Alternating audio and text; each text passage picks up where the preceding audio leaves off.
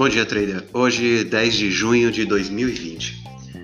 Bom, a véspera de feriado é marcada aí pela decisão dos juros nos Estados Unidos. Então temos que ficar atento ao Fed a partir das 15 horas. As ações na Europa nesse momento elas operam em queda, né? Uma queda é, leve, né? Então o DAX está em queda de 0,91 e é, o FTSE 100 0,47. As bolsas americanas também acompanham essa queda na Europa. Né? O S&P com queda de 0,18 e o Dow Jones com queda de 0,33. O índice do medo, VIX, está estável, estável, é, mas atingiu aí o seu suporte, né? É, essa pequena, esse pequeno, essa pequena parada que a gente observa nos índices americanos e nos índices europeus se dá muito em função do, da divulgação do relatório econômico, né, de pesquisa aí, da Organização para a Cooperação e Desenvolvimento Econômico, a OCDE. Ela está dando está com uma perspe perspectiva de uma retração da economia mundial da ordem de aproximadamente 7%. Tá? Isso, é, esse pico de 7% é já baseado também numa segunda onda de contaminação aí pelo Covid, sendo que especialistas é, têm informado aí que podemos ter uma segunda onda, né?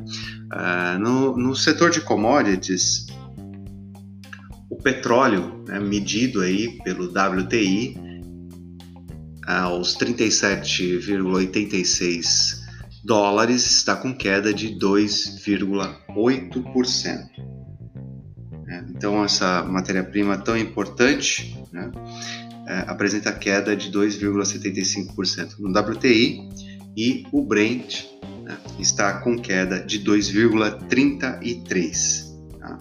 Então, é, bem atentos hoje né, com essa véspera de feriado atentos aí a, a, essas divulgações macroeconômicas que não param de chegar, os relatórios apontando, né? Agora o Fed ele muda a sua atuação, então uma vez que o mercado financeiro já teve o retorno, né, aos seus patamares iniciais da crise, agora é hora do Federal Reserve olhar para o longo prazo e os indicadores econômicos mostram aí que a economia ainda vai sofrer por um tempo.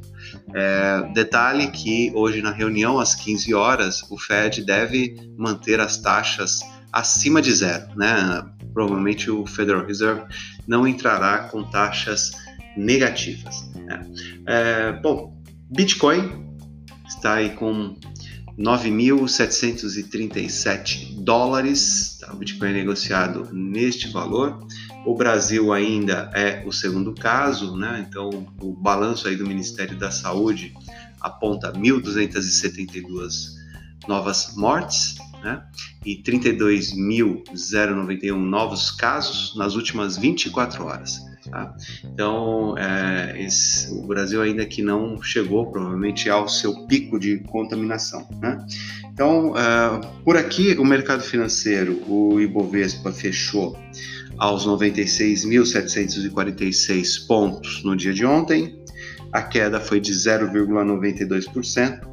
Neste momento, o principal ETF do Brasil ele está abrindo em queda de 1,01, ETF que é o EWZ.